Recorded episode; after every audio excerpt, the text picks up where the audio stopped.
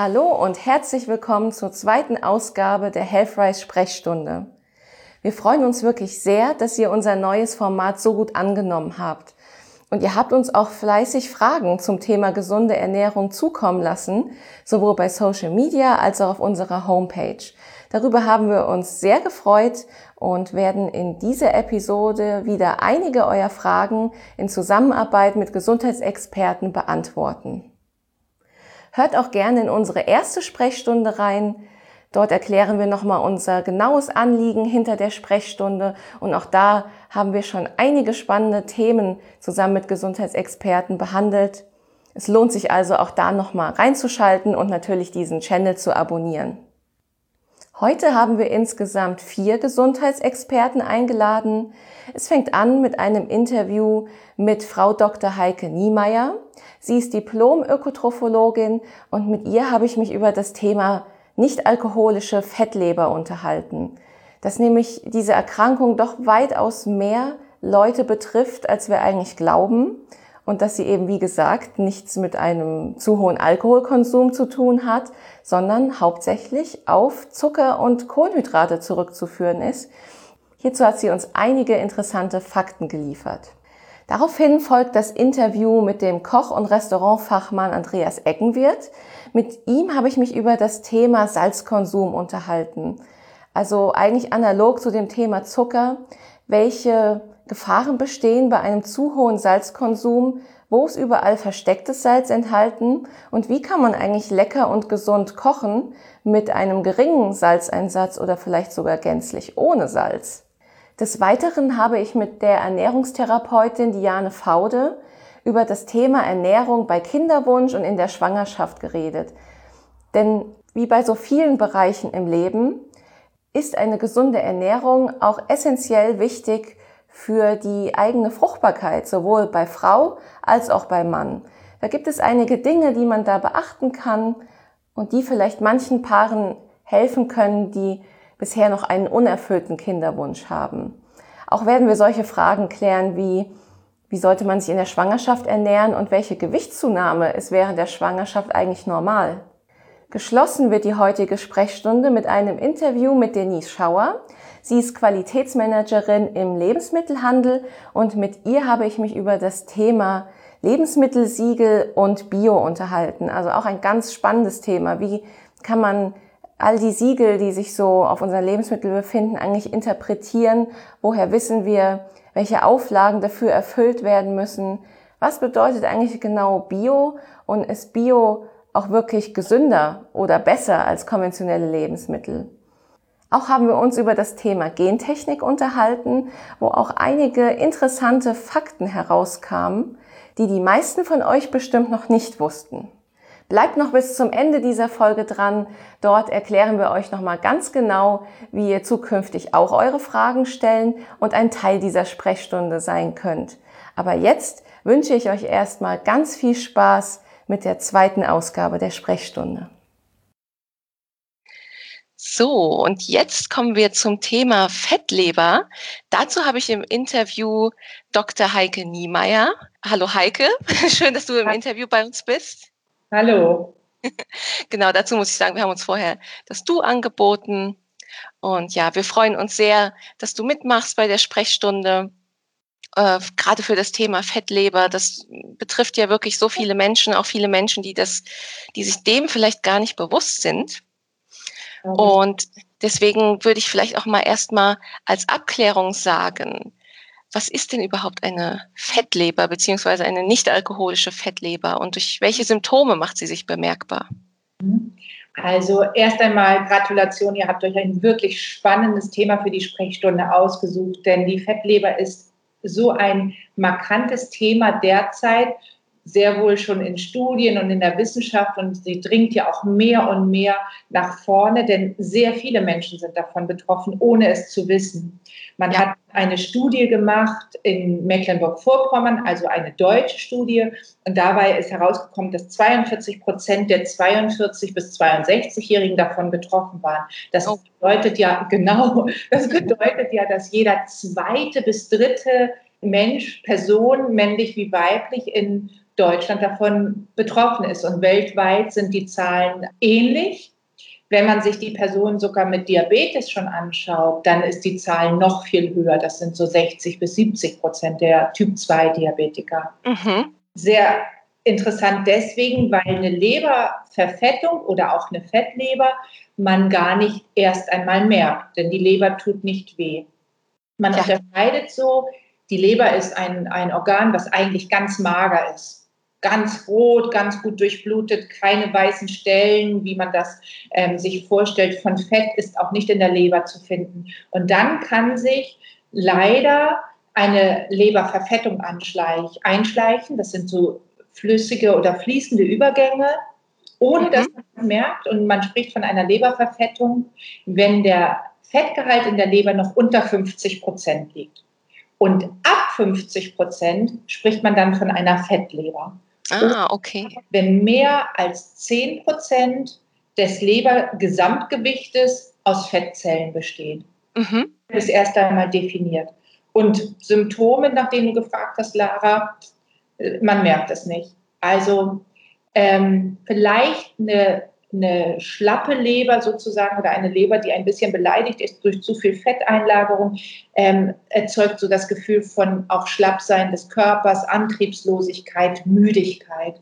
Fettleber aber zu diagnostizieren, also das, was die Ärzte machen oder was wir zum Teil als Ökotrophologen auch ähm, ergänzend machen können, ist tatsächlich zu schauen, erstens, erhöhter Taillenumfang, das heißt, wenn der Bauchraum schon ein bisschen vergrößert ist, ist die Wahrscheinlichkeit, dass das nicht aus Muskeln besteht, diese Körpervergrößerung, sondern Fett schon sehr groß. Und das Fett liegt entweder direkt unter der Haut oder aber im Bauchinnenraum, das heißt mhm. in der Muskulatur des Bauchraums. Und da wird es gefährlich. Aber, und das ist auch wieder doof, eine Studie zeigte von Louise Thomas und ihrer Arbeitsgruppe, das war schon in 2012, dass es nicht nur Übergewichtige oder Menschen mit einem vergrößerten Bauchraum betrifft, sondern tatsächlich auch eine große Anzahl an Normalgewichtigen oder gar ähm, schlanken Menschen. Mhm. Das ist ganz spannend und da wird es dann interessant, hinter die Kulissen zu schauen. Ah, okay.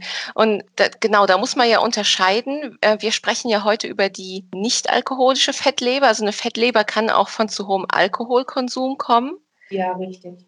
Das aber eben auch durch falsche Ernährung, oder? Ja, genau. Also früher sagte man immer, wenn jemand mit einer Fettleber zum Arzt ging, dann ähm, hörte ich so von Patienten, dann wurde mir immer unterstellt, dass ich zu viel Alkohol trinken würde. Mhm. Und die Patienten haben beteuert, und das waren auch glaubwürdige Patienten, wo man gesagt hat, ähm, trinken Sie denn? Und die sagen, ja, mal ein Glas Wein oder manche auch gar nichts, ja. Und trotzdem haben die die Fettleber entwickelt. Und dann entwickelte sich so mit der Zeit der Fokus darauf, was kann denn zur Fettleber führen, mhm. wenn nicht der Alkohol ist. Und eigentlich kennen wir dieses Phänomen schon ganz, ganz lang, und zwar aus der Tiermast, und zwar Gänsemast. Wenn die Franzosen, ja. ja, hast auch schon von gehört. Ja, genau. Wenn die Franzosen eine Gänsestopfleber machen wollen, mhm. dann geben sie den Gänsen keine Chance mehr, sich zu bewegen. Das heißt, die sollen schön viel Fett einlagern dadurch, und bloß nicht abbauen durch Bewegung. Und die stopfen die Gänse, auf sehr unangenehme Art und Weise natürlich, ähm, mit sehr viel Mais und für ein gutes Aroma auch gerne noch sehr süße Feigen.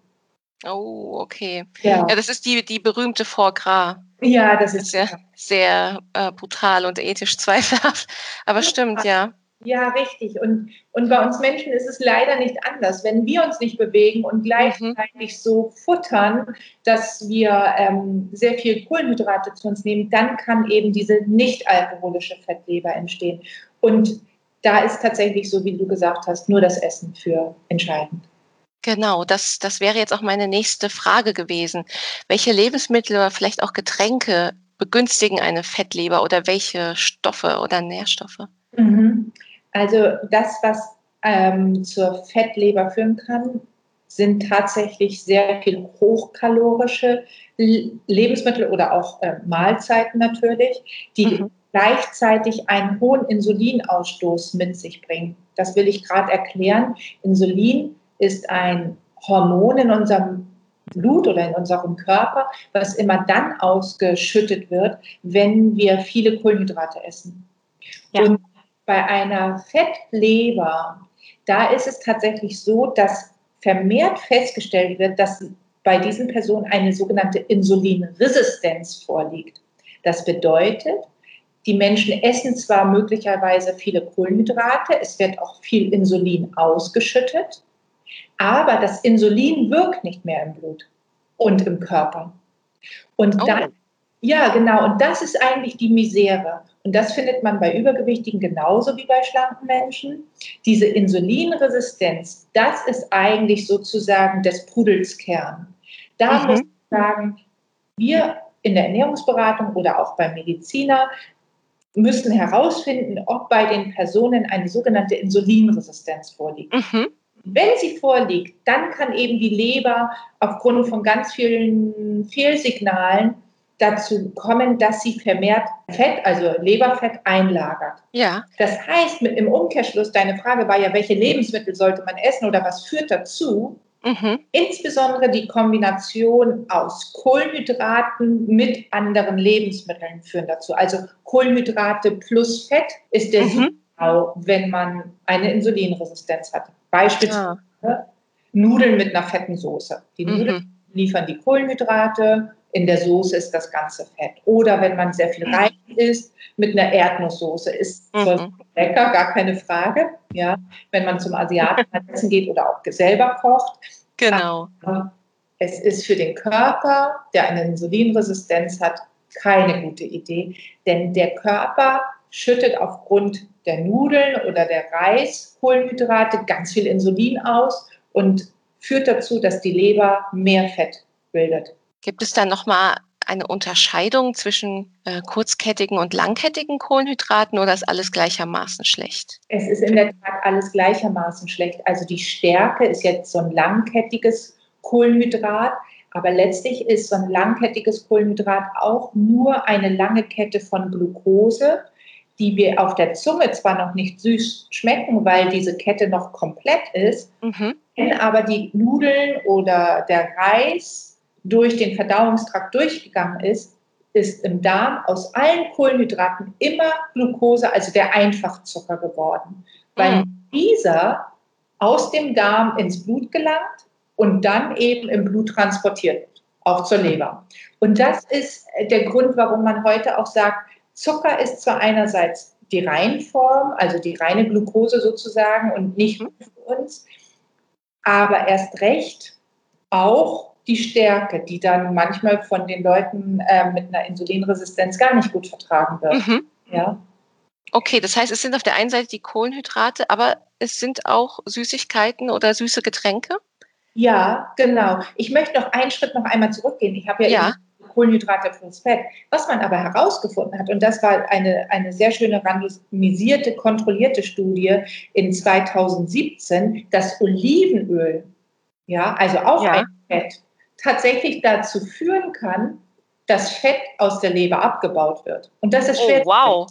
Ja, genau. Also wie kann es sein, dass ein Fett, was man isst und was ja lecker ist, ja, also Olivenöl gibt es ja in allen möglichen Geschmacksrichtungen und das ist fein, ähm, kann dazu führen, dass Personen das Leberfett abbauen.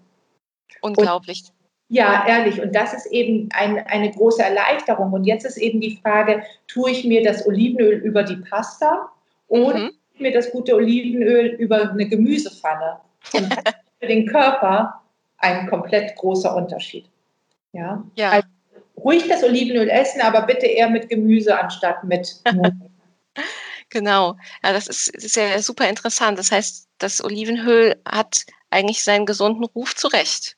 Absolut. Mehrere Eigenschaften. Und ich glaube, da fangen wir erst an zu verstehen, was das Olivenöl alles kann. Denn unter anderem liegen die Fettsäuren, also die einfach ungesättigten Fettsäuren ist so ein, ein Hintergrund dafür. Aber gleichzeitig muss man auch sagen, in einem nativ extra, also einem kalt gepressten Olivenöl, was auch vor und nach der Pressung keine Wärme erfahren hat, mhm. sind die ganzen Pflanzenstoffe noch mit drinnen. Ja. Und Ein Beispiel ist das Hydroxytyrosol, also ein sekundärer Pflanzenstoff, der auch noch eine positive Wirkung hat. Deswegen spricht es auch sehr dafür, nicht irgendein Olivenöl zu nehmen, sondern tatsächlich die nativ extra sind. Mhm, ja, Dann ist lecker und gut. Ja, das ist super zu wissen. Ja. Ähm, genau, ich wollte ich wollt nochmal nachhaken wegen der Insulinresistenz. Ist das denn ähm, etwas, was einem angeboren ist oder entwickelt sich das mit der Zeit? Das ist das entwickelt sich mit der Zeit. Die Insulinresistenz mhm. ist auch erstmal überhaupt kein schlimmer Zustand, wenn mhm. wir ihn ab und zu mal haben. Zum Beispiel haben das Personen, ähm, die fasten, können eine Insulinresistenz haben. Das macht der Körper dafür, dass er den Zucker, der eigentlich hauptsächlich in den Muskeln gespeichert wird, mhm. in die Muskeln gibt zu dieser Zeit, sondern nur noch dem Hirn, was wirklich nur von Zucker abhängig ist, zur Verfügung stellt. Das heißt, er sagt, hier geht es noch lang, hier geht es nicht mehr lang.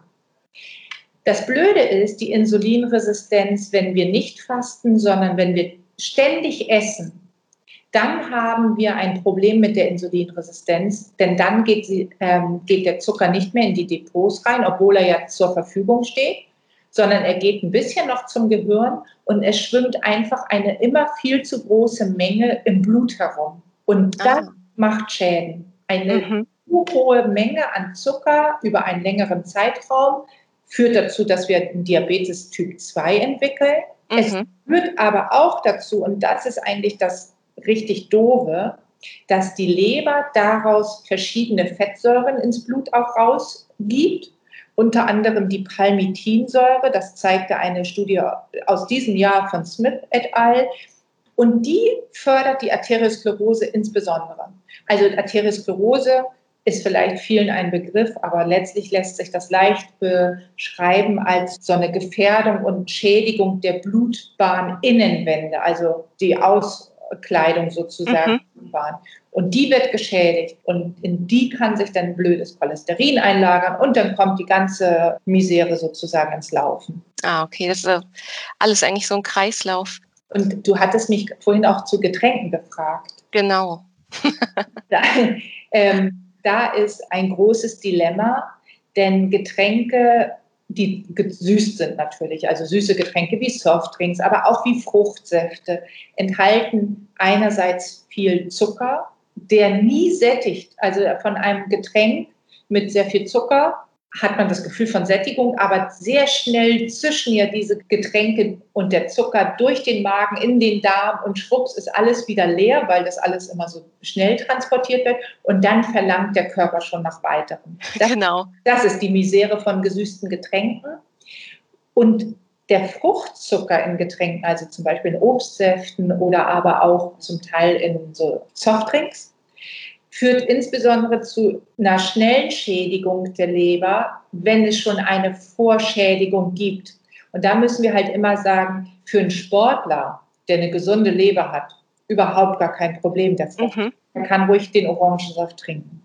Aber wenn man eine Vorschädigung hat, dann ist der Fruchtzucker aus Säften wie Orangensaft, Traubensaft, Apfelsaft, Mangosaft, ähm, you name it, also alle möglichen ja. Säfte, die es gibt, immer ein Problem. Ach je. Das ist ja das ist jetzt bestimmt für viele Hörer ja, ähm, schwer.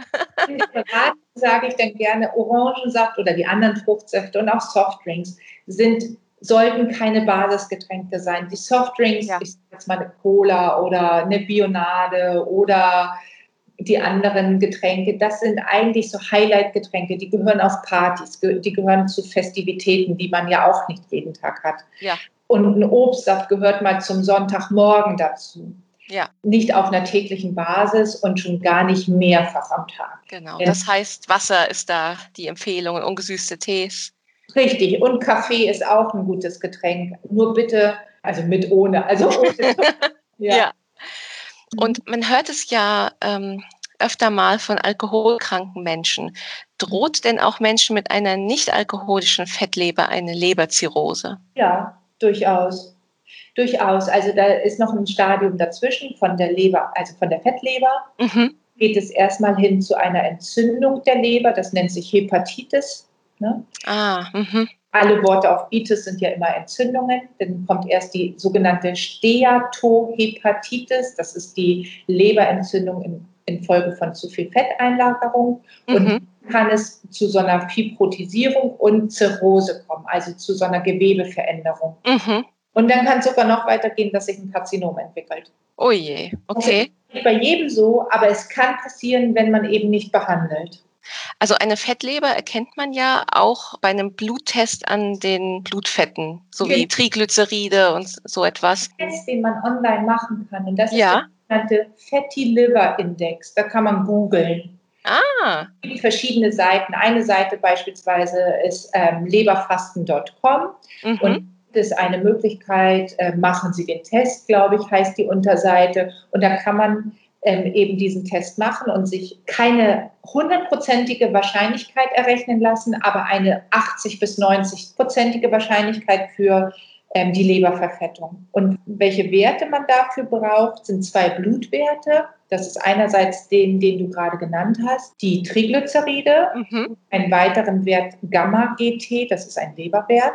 Die mhm. kriegt man nur durch eine Blutuntersuchung vom Arzt. Und dann braucht man noch zwei weitere Werte. Das eine ist der Body Mass Index, der sich aus Körpergröße und Körpergewicht errechnet und der Taillenumfang und zwar gemessen auf Bauchnabelhöhe. Mhm. Und wenn man diese vier Werte hat, dann kann man den Fatty Liver Index errechnen und dann weiß man eben mit großer Wahrscheinlichkeit, ob eine Fettleber vorliegt. Ah, okay. Aber wie unterscheidet sich das denn in den Blutwerten, ob man jetzt noch eine normale Fettleber hat oder ob es sich schon hin zur Entzündung oder vielleicht zur Zirrhose entwickelt hat? Steigen da noch Entzündungsparameter oder? Mhm, richtig, genau. Und das wissen die Leberfachärzte, die Hepatologen, die haben da mhm. Messmethoden und auch den Kennerblick natürlich, weil die machen noch eine sogenannte Sonographie oder tatsächlich auch ein MRT. Das machen wir Ernährungsberater natürlich nicht, haben wir mhm. nicht Gerätschaften, aber das gibt es auch als als Möglichkeit eben diese Veränderungen in der Struktur des Lebergewebes zu ermitteln. Und da braucht man den Facharzt für. Okay. Das heißt, wenn man die Diagnose bekommt, nicht auf die leichte Schulter nehmen? Absolut nicht. Also ja. wirklich nicht. Und ich habe jetzt gerade ähm, vergangene Woche eine Anfrage von einer Patientin bekommen, die von ihrer Ärztin erfahren hat, sie haben eine Insulinresistenz. Bitte wenden Sie sich an eine Ernährungsberaterin. Und da kann ich nur gratulieren, wenn man so eine tolle Ärztin oder so einen tollen Arzt hat.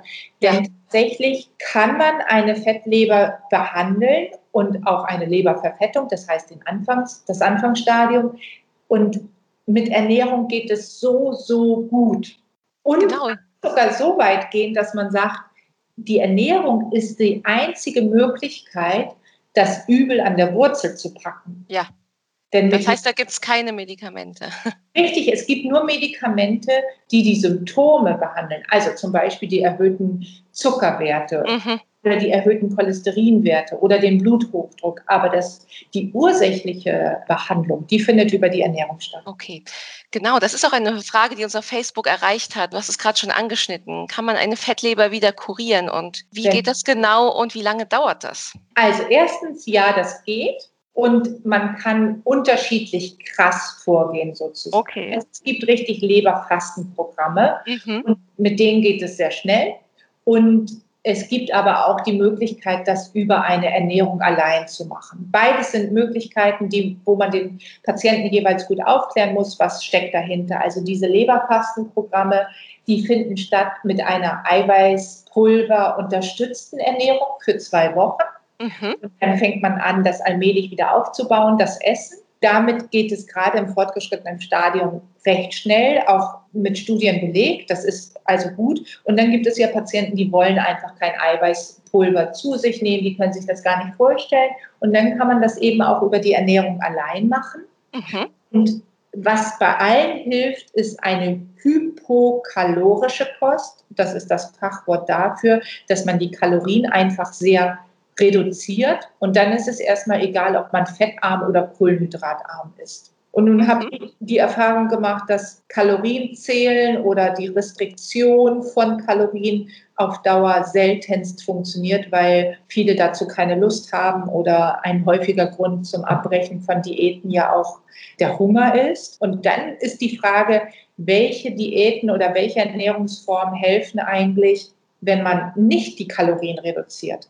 Und dann ist ganz klar, dass die Kohlenhydratreduktion sehr wertvoll ist, weil man zwei Fliegen mit einer Klappe sozusagen schlägt. Das mhm. eine, man hat viel weniger Insulin im Blut. Und das ist ja eine der Ursachen, warum die Leber immer wieder vermehrt Fett ausstößt.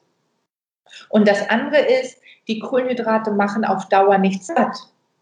Und die lassen nämlich den Blutzuckerspiegel schnell ansteigen und danach hat man wieder Hunger. Und dann führt das dazu, dass man sich anders satt essen sollte.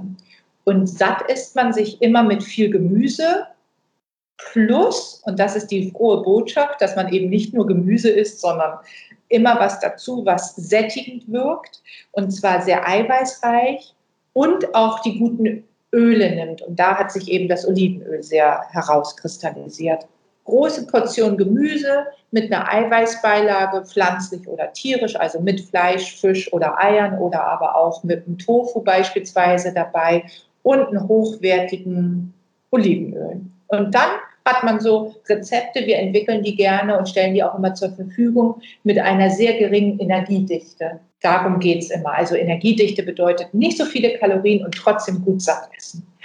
Ja, das, das ist eigentlich das Ideal, was sich jeder wünscht. Ja, damit immer Hunger leidet. Also das ist ja eines der schlimmsten Dinge. Man, man darf sich satt essen. Ja, man, man, genau. Und, und was auch gut ist für die Patienten mit einer Fettleber, tatsächlich einen Mahlzeitenrhythmus einzuhalten. Also entweder drei Mahlzeiten am Tag mit einer Pause von vier bis sechs Stunden zwischendurch. Und das schafft man eben besser, wenn man sich während der Mahlzeiten sehr satt isst. Oder aber tatsächlich das Intervallfasten, wo man sagt, eine Mahlzeit wird ausgelassen, entweder das Frühstück oder das Abendessen. Mhm. Ja, das hört man ja auch ganz oft, dass es sehr heilsam sein soll. Ja, richtig, genau. Also viele kommen auch damit gut zurecht äh, mit dem Intervallfasten und sagen, ich habe morgens sowieso noch nie gerne gegessen und nur einen Kaffee getrunken. Die können das gut machen. Und für alle die, die aber gerne auch morgens essen, ähm, ist das kein Problem, drei ähm, sozusagen getrennte Mahlzeiten voneinander gut über den Tag verteilt zu essen. Mhm. Das heißt, ähm, die Dauer in der sich eine Fettleber regenerieren kann, kommt natürlich auch ein bisschen auf die Methode an, ob man jetzt ja. Hauruck-Verfahren macht oder es, es langsam ja, angehen lässt. Man muss sich selbst ja auch mitnehmen auf dieser Reise der Ernährungsstellung. Ja. Und wenn man sich so überfordert oder wenn man eine Methode wählt, die eigentlich gar nicht so gut zu einem passt, dann kann es halt auch sein, dass man frühzeitig wieder abbricht. Und deswegen ist es so wichtig, einen individuellen Weg zu finden. Mhm. Wenn man es eher moderat angehen lässt und Stück für Stück seine Ernährung umstellt, kann das dann auch ein Jahr dauern oder vielleicht sogar länger? Ja, genau. Also das kann schon so lange dauern. Mhm. Das Tolle ist, auf diesem Weg dorthin, wo die Leber das Fett allmählich abbaut, fühlt man sich Stück für Stück besser. Weil das, was ich eingangs gesagt habe, diese Leber, die so zu Müdigkeit oder Abgeschlagenheit führt, das ja. hat auf einmal immer weniger und man fühlt sich immer vitaler und man ist viel aktiver im Leben. Und dann kommt so eine Spirale nach oben ins Laufen und dann ist auch ein Jahr in die richtige Richtung viel besser als ein Jahr in die falsche Richtung, wo die Leber immer fetter wird sozusagen. Ja, ja, genau. Lieber ein bisschen länger und in einem Rhythmus oder beziehungsweise in einem Tempo, was einem gut tut. Okay, ja, ich denke, das ist für die Hörer eine gute Nachricht. Man muss nicht verzweifeln an der Diagnose. Man weiß, man kann es selber in die Hand nehmen. Es ist wieder reversibel und ja, wichtig ist auch, glaube ich, hier wieder die eigene Lebensweise zu hinterfragen und ja, irgendwann wird man wahrscheinlich diesen Wendepunkt erreichen, dass wenn man auch merkt, man fühlt sich besser dadurch, es einem dann immer leichter fällt und ja, man vielleicht auch gar nicht mehr so ein großes Verlangen nach den, dem bösen Lebensmittel hat, oder? Genauso wie du sagst, ja, aller Anfang ist schwer, aber wenn man diese Stufen gemacht hat, dann kommt auf einmal eine Spirale ins Laufen, die total Spaß machen kann, wo man sagen kann, hey, ich sorge für mich und ich kann das in die Hand nehmen und ich habe ja eine Doktorarbeit geschrieben über das Thema Lebensqualität mhm. und zeigte sich, wie man mit dieser Art der Ernährung tatsächlich seine eigene Lebensqualität so verbessern kann. Und das ist ja das Schöne. Und die Diabetiker, die ich damals untersucht habe, die haben tatsächlich gesagt, es ist so schön selbstwirksam zu sein. Das heißt, selber sein Schicksal in die Hand zu nehmen. Und die merkten, wie man von Tag zu Tag, die waren in einer Reha-Klinik, immer weniger Medikamente brauchte. Ja, super. Das ist eine frohe Botschaft, denn diese blöden Medikamente haben ja auch immer eine Nebenwirkung und die Eben. will man ja gar nicht haben. Genau ich denke, da hast du jetzt einige Hörer von uns inspiriert, vielleicht auch überhaupt mal nachgucken zu lassen beim Arzt, vielleicht mal einen Ultraschall zu machen oder mal wieder eine Blutuntersuchung. Ist ja, glaube ich, generell immer empfehlenswert. Vielleicht auch wenn, Ultraschalluntersuchung noch zu sagen, dass man da erst ab ungefähr 30 Prozent Leberverfettung echte Ergebnisse findet. Mhm. Deswegen sind im Anfangsstadium tatsächlich die Blutwerte mhm die man für den Fatty Liver Index braucht, die praktikableren oder die sichereren oder natürlich das MRT. Aber wie gesagt, das ist aufwendig und teuer und auch nicht die gängige äh, Methodik, um eine Diagnose durchzuführen. Ja, ich denke, jeder weiß selber, ob er in diese Kategorie fällt und selbst gefährdet ist, wenn man wenn man an sich herunterschaut und vielleicht auch weiß, was man so isst und trinkt. genau. Deswegen ist in der Tat so. genau, da muss man sich auch mal selbst überwinden und einfach mal nachgucken lassen und dann entweder man schafft es alleine oder man konsultiert eben Ernährungsberater, so wie dich, Heike. Und es gibt ja den schönen Satz, wer über seinen Schatten springt, wird in der Sonne landen. Oh. Und das ist auch tatsächlich so, wenn man Ernährungsberatung anfänglich auch doof findet, weil da muss man was ändern. Ach, das ist ja am Anfang gar nicht leicht, aber tatsächlich mit der Zeit bringt es richtig viel Spaß. Ich glaube, das ist auch ein schönes Schlusswort. Ja, ich danke dir sehr, Heike, dass du im Interview bei uns warst, für sehr uns die Fragen der Hörer beantwortet hast. Ja, das sind wichtige Fragen und man kann so viel für sich selbst tun. Auf jeden Fall. Dann danke ich dir, dass du dir Zeit genommen hast und Teil der HR-Sprechstunde warst. Wir freuen uns sehr. Dann bis dahin und vielen Dank. Gerne. Ciao, ciao. Tschüss. Tschüss. Ja, Herr Eggenwert, vielen Dank, dass Sie bei der HR-Sprechstunde dabei sind. Wir freuen uns sehr. Und wir haben ja einige Fragen wieder von der Community bekommen. Und da Sie selber ja auch ähm, ja, persönlich sehr hinter dem Thema Reduzierung des Salzkonsums stehen, wollen wir da Ihnen diese Fragen stellen zum Thema Salz. Da kamen ganz viele. Eine, die ganz oft uns gestellt wurde, war zum Beispiel, welchen gesundheitlichen Einfluss hat Salz eigentlich auf unserem Körper und welche Schäden drohen bei einem zu hohen Salzkonsum? Also ohne den, die Einnahme von Salz über unsere Speisen, über unsere Lebensmittel, könnte der Körper überhaupt nicht funktionieren, können wir gar nicht leben. Ja. Die, die, das Salz als solches wird einfach gebraucht, damit der Körper funktioniert. Das Problem bei der ganzen Geschichte ist im Grunde genommen die Überdimensionierung.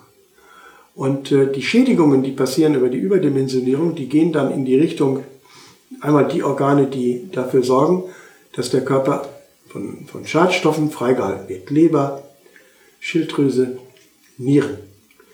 Die Niere ist im Grunde das Letzte, die muss richtig ackern. Wer hier Probleme mit den Nieren bekommt, der wird sehr schnell merken, dass man beispielsweise das Thema Salz in der Ernährung sofort reduzieren muss. Phosphor sofort reduzieren muss. Weil das sind beispielsweise zwei Dinge, die die Niere dann sehr, sehr in Schwierigkeiten bringen mhm. und die Schädigungen dann noch weiter nach vorne transportieren. Ja. Äh, und da merkt man erst, wie eingeschränkt man äh, dann nur noch essen kann. Ja. Und Salz steigert ja auch den, den Blutdruck, oder? Es droht ja auch Bluthochdruck. Richtig, richtig. Wobei Bluthochdruck äh, erstmal passiert natürlich durch die Gewichtszunahme. Mhm. Also der Körper hat mehr Volumen, da muss mehr passieren, das Herz muss aktiver werden und dann äh, muss natürlich auch Blutdruck erhöht werden. Und dann kommt äh, das Thema äh, Salz dazu, indem ich äh, meine Gerichte falsch dimensioniere mit den Zugaben von Salz und das verstärkt das Ganze noch. Äh, und äh, mit diesen Zugaben da ordentlich umzugehen, das ist das, was wir lernen müssen. Und jeder Arzt das ist auch das Verrückte, jeder Arzt, der einigermaßen drauf ist, der gibt seinen Patienten auch sofort die Tipps, Bluthochdruck, okay, Herz ist in Ordnung, da wird ja erstmal dann eine Computertomographie gemacht und dann äh, wird geguckt, ist das Herz okay? Ja, ist gut, aber es wird über, überbelastet. Da mhm. muss der Blutdruck gesenkt werden. Weil ja. zu viel heißt auch nachher, ja, dann kommen die weiteren Schädigungen, die da passieren. Ja. Also ich denke, wir haben hier äh, die Schädigung der Nerven beispielsweise, Muskel, Knochen, Verdauung spielt eine Rolle. Mhm. Also es hängt alles so an einem Faden. Und hier äh, ist nämlich dann das Thema Salz äh, ein ganz, ganz elementares Thema in der Zubereitung der Speisen, in der Zugabe. Ja. Wir haben auch auf Social Media eine Frage von Annabella bekommen. Sie sagt, dass sie selbst unter niedrigem Blutdruck leidet. Können Menschen mit niedrigem Blutdruck ruhig ein bisschen mehr Salz essen? Wie sieht das aus? Niedriger Blutdruck. Ja und nein. Das ist so eine Jein-Frage, die ich natürlich aus, meinem, aus meiner Position jetzt nicht so definitiv beantworten kann. Äh, wer niedrigen Blutdruck hat, sollte erstmal sehen, dass er zum Arzt geht. Ja. Also man kann das machen, aber äh, die Tatsache, dass der Blutdruck niedrig ist, muss überprüft werden, woran es denn liegt. Die Gründe mhm. können auch noch woanders liegen. Also beispielsweise Schilddrüse und die Nieren spielen da eine Rolle. Das muss dann herausgefunden werden, woran das liegt, um dann die richtige Therapie anzusetzen. Deswegen ist es nicht nur, weil man einen niedrigen Blutdruck hat, jetzt sagen, ich erhöhe jetzt die Dosis Salz, mhm. äh, weil äh, damit das Ganze hochpusht. Also die Empfehlung gebe ich nicht. Ja in solch einem Fall immer zum Arzt gehen. Ja. Und wie ist das eigentlich? Wie hoch sollte unsere Salztagesdosis maximal sein? Kann man da überhaupt eine pauschale Aussage geben oder ist das von Mensch zu Mensch individuell? Ja, die Weltgesundheitsbehörde gibt Richtlinien. Die Deutsche mhm. Gesellschaft für Ernährung macht auch Richtlinien. Ja. Also es gibt so Werte, beispielsweise die Deutsche Gesellschaft für Ernährung sagt 6, 6 Gramm äh, am Tag. Mhm. Äh, wobei man, wenn ich jetzt sage 6 Gramm, nehmen sich einen Teelöffel und machen gestrichen voll Salz, dann haben Sie ungefähr 5 Gramm. Da merken Sie, damit können Sie die Menge in etwa schon einschätzen. Mhm. Die Weltgesundheitsbehörde, die sagt 10 hm, Gramm, ja, etwas mehr. Warum ah, ja. auch immer. Okay. Das sind Richtwerte. Das sind Richtwerte. Dann unterscheiden sich diese Richtwerte auch noch äh, zwischen Männlein und Weiblein mhm. und Kinder in mhm. bestimmten Alter. Also Je älter man wird, desto höher geht die Dosis. Bei Kindern so um sechs, sieben Jahre ist die Salzmenge pro Tag auf zwei Gramm empfohlen. Mhm. Das sind, ich habe Ihnen gerade die fünf Gramm im Teelöffel gezeigt. Ja. Was sind da noch zwei Gramm? Ja, kaum was. Ja. ja also, und dann äh, hier von wegen nachsalzen. Diese zwei Gramm, die nehmen Sie über die Lebensmittel auf. Da muss nichts mehr nachgesalzen werden. Genau. Also das, was ich vorhin, was ich schon mal erzählt habe, dass mein Sohn mit, seinem, mit meinem Enkel äh, das Thema Süße so reduziert, mhm. äh, das macht er in den Bereichen auch. Der reduziert das komplett, weil der Körper noch gar nicht in der Lage ist, das alles zu verarbeiten. Ist ja noch nicht komplett. Der, der will ja noch wachsen. Der muss ja noch alle, da ist ja noch vieles zu entwickeln. So, damit geht er sehr verantwortungsvoll um. Diese Menge Salz spielt natürlich ähm, schon eine gewisse Rolle. Und wir in der Gastronomie haben hier ein Riesenproblem. Das Thema Salzen, ja. wenn, äh, wenn das Brot auf den Tisch kommt und die Butter dabei und dann wird da erst noch ordentlich Salz draufgepackt. Oder eine Suppe, die wird serviert und ohne gegessen zu haben, gleich sofort ordentlich Salz rein. Leute, das, das kann nicht, das kann es nicht sein. Wir gefährden unsere Gesundheit dadurch in einem Maße und vor allen Dingen wir bekommen ein Geschmacksbild, das dann so salzgeprägt ist, wenn es dann nicht mehr stattfindet, dann äh, sagen wir, wie schmeckt das denn? Also so ein Erlebnis habe ich gehabt, als ich das erste Mal 1989 in der Toskana war. Mhm. Klasse, Toskana, boah, habe ich mich wohlgefühlt. Dann haben wir da mittags gegessen, haben wir diese schönen italienischen Brote bekommen, die aufgeschnitten, alles. Und beiß ich da rein und sage, das schmeckt ja nach nix. Mhm. Die, die backen das Brot ohne Salz. Mhm. Die backen das Brot ohne Salz.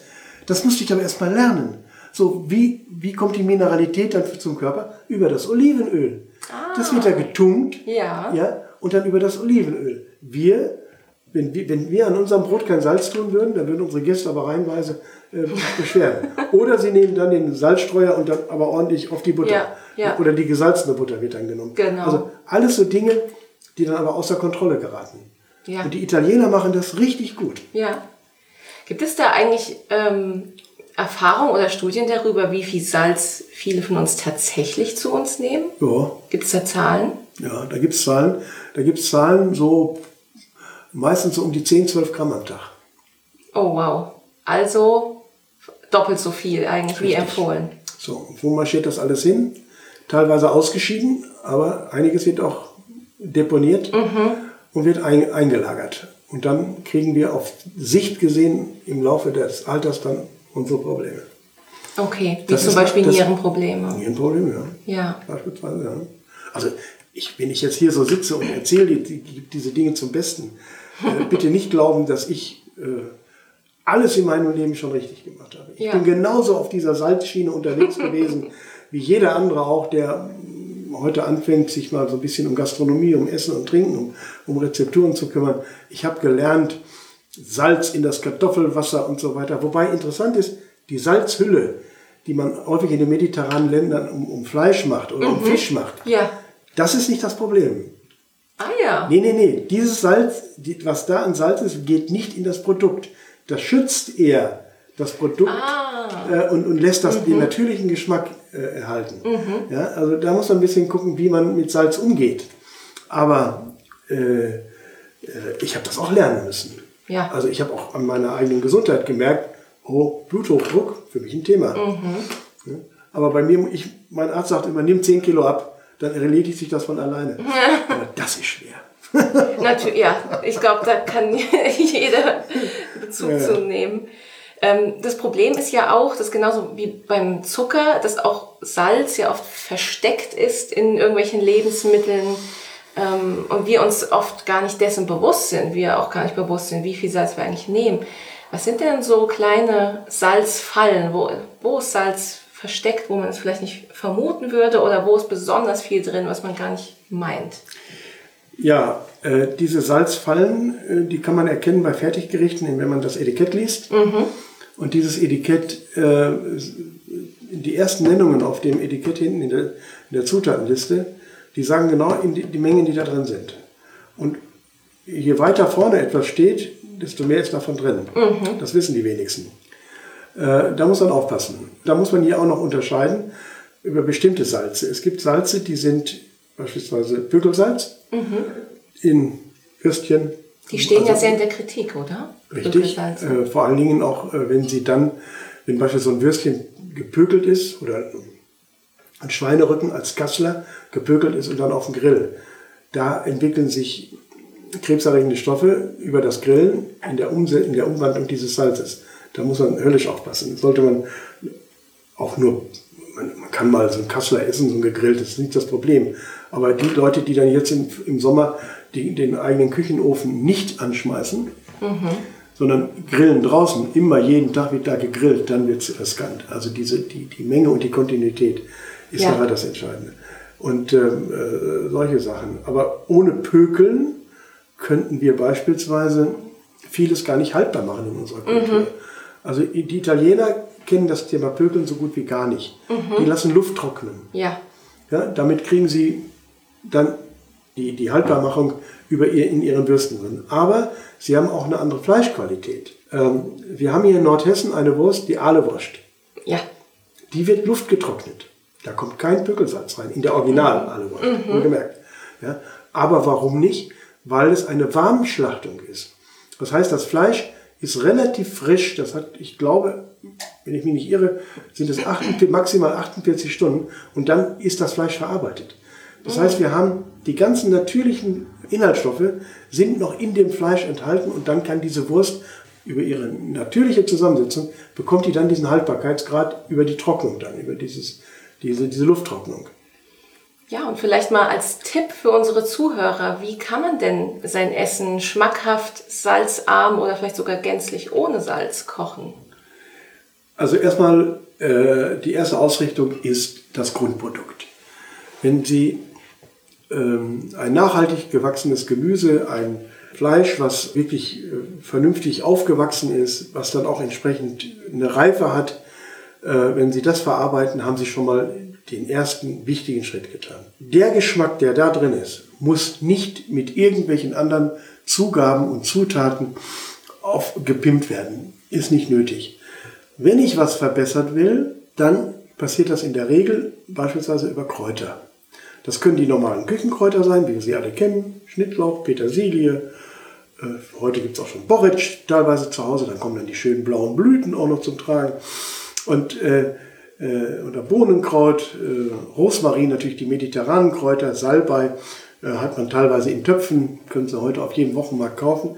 Aber dann auch, wer sich dann noch etwas weiterentwickeln will, die Wildkräuter. Und da sollte man da mal eine Führung machen bei entsprechenden äh, Volkshochschulen, mal anfragen. Da gibt es Kräuterführungen.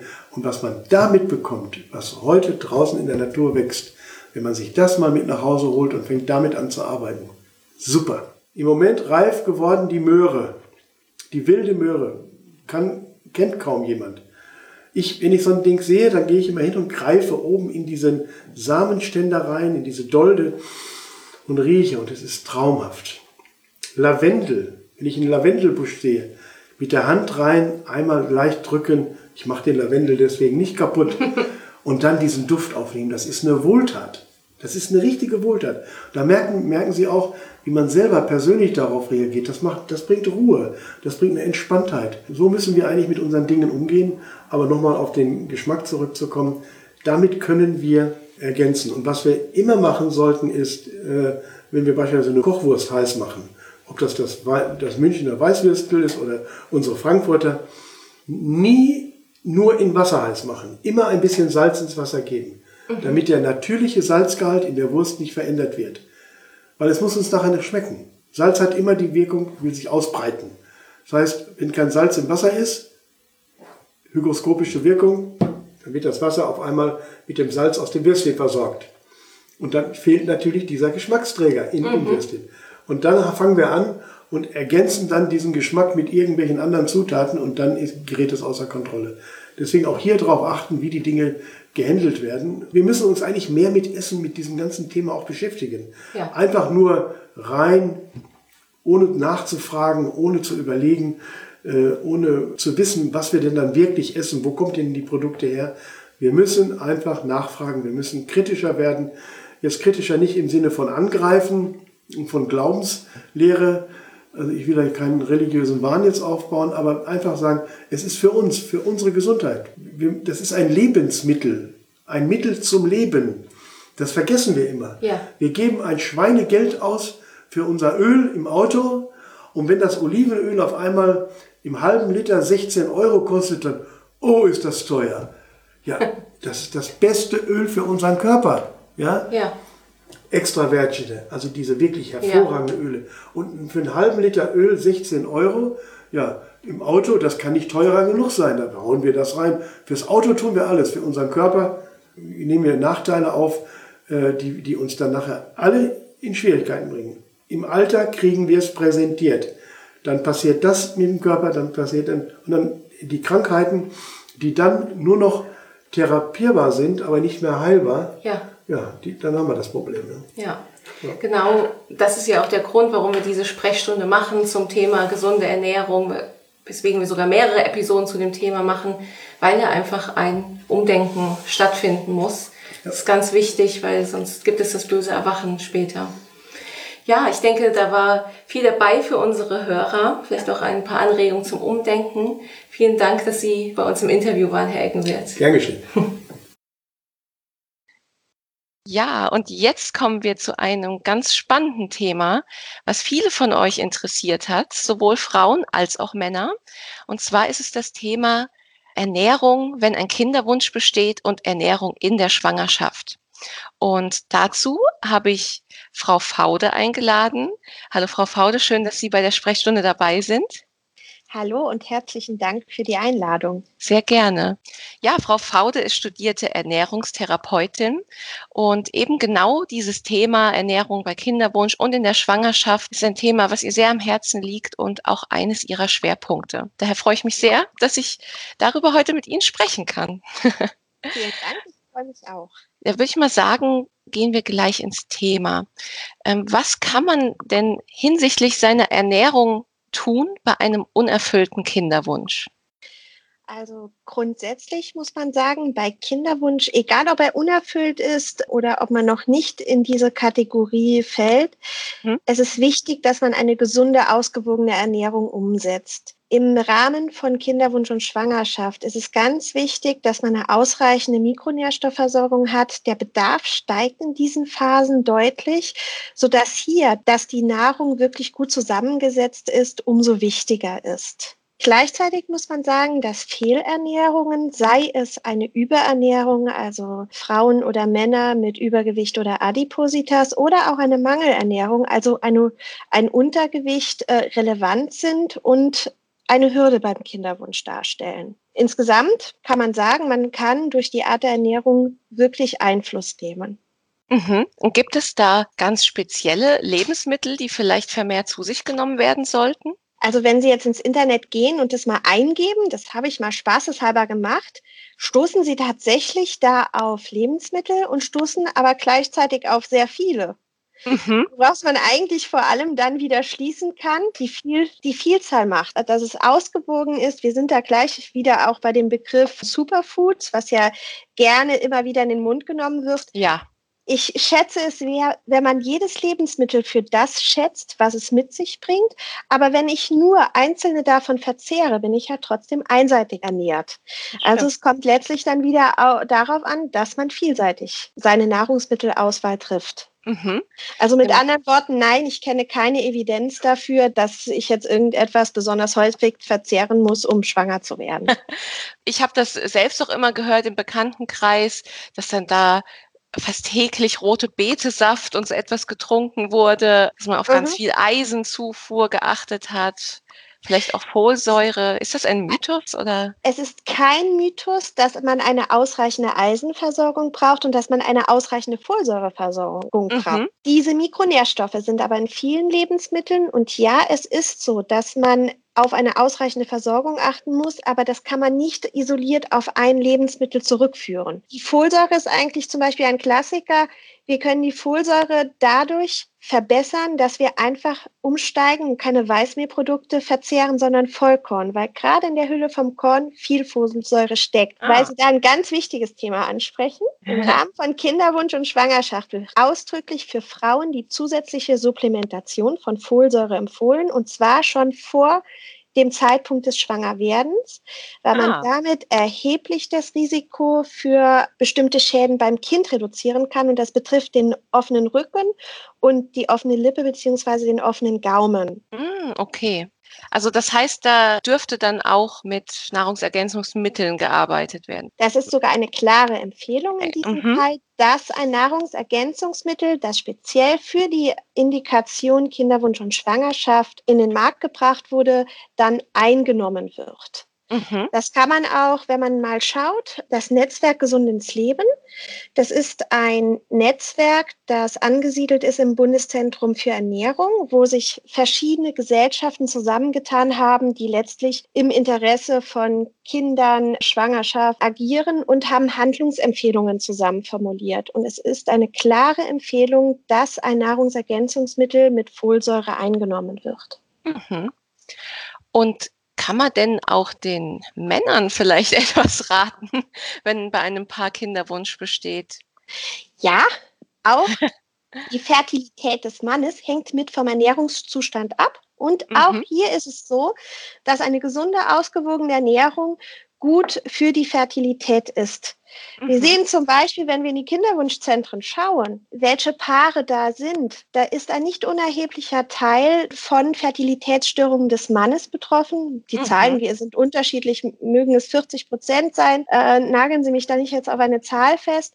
Aber hier ist es so, dass wir ganz klar auch beim Mann einen Zusammenhang sehen zwischen Übergewicht und äh, reduzierter Spermienqualität. Und wir sehen mhm. auch hier dass eine Gewichtsabnahme und eine gesunde, ausgewogene Ernährung sich positiv auswirkt. Mhm. Aber darunter fällt bestimmt auch die Reduzierung oder das komplette Weglassen von Genussmitteln, oder? Wie Zigaretten, Alkohol. Ja, auf jeden Fall. Das sollte wahrscheinlich eine Grundlage ja. sein. ja, ganz klares Ja. Und es gibt da auch nicht eine Dosis, die dann noch tolerierbar ist. Das ist ja. schädlich und wir können es an keiner Dosis festmachen, an, bis wann es unschädlich wäre. Deswegen wird ganz klar empfohlen, darauf zu verzichten. Mhm. Und Sie haben es ja eben schon mal angeschnitten. Vielleicht können Sie das noch mal näher erklären. Inwieweit beeinflusst denn das eigene Gewicht die Fruchtbarkeit? Wie, wie lässt sich das erklären? Es ist so, dass das Gewicht Einfluss auf den weiblichen Zyklus hat. Ein Übergewicht geht häufig mit einer Insulinresistenz einher. Diese Insulinresistenz betrifft auch häufig oder gelegentlich Frauen, die kein Übergewicht haben im Rahmen des polyzystischen Ovar-Syndroms. Okay. Ähm, es ist so, dass wenn wir eine Insulinresistenz haben, wir trotzdem gute Blutzuckerwerte haben. Das ist häufig halt die nächste Frage. Habe ich jetzt Diabetes? Nein, habe ich deswegen nicht. Der Körper ist in der Lage, aufgrund der Resistenz mehr Insulin zu produzieren. Und damit erreichen wir in den Muskelzellen, dass der Zucker trotzdem verwertet wird und wir haben gute Blutzuckerwerte. Jetzt reagieren aber auch die Eierstöcke auf das Insulin. Das heißt, ich habe hohe Insulinspiegel, die dann auf die Eierstöcke wirken und da einfach Zyklusstörungen auslösen. Mhm.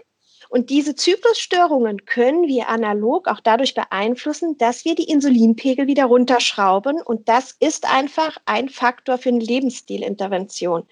Mhm. Lebensstilintervention umfasst dann letztlich Ernährung, Bewegung, aber auch Entspannung. Ah, okay. Und das gilt in beide Richtungen, also sowohl für das Übergewicht als an, auch Ja, und das gilt auch für hm. Mann und Frau. Das ist analog auch, dass auch die Insulinresistenz beim Mann wieder über einen ähnlichen Regelkreis auf die Spermienproduktion wirkt. Mhm. Und wenn man jetzt übergewichtig ist, Liegt das dann auch teilweise am Bauchfett? Weil ich gehört habe, dass ja Bauchfett auch sehr hormonreiches Gewebe ist. Stimmt das? Also das Bauchfett wird ein bisschen auch angesprochen wie ein weiteres endokrines Organ. Also ein oh. tatsächlich ein Gewebe, was sehr hormonaktiv ist. Mhm. Das Übergewicht liegt nicht am Bauchfett. So weit würde ich jetzt nicht gehen.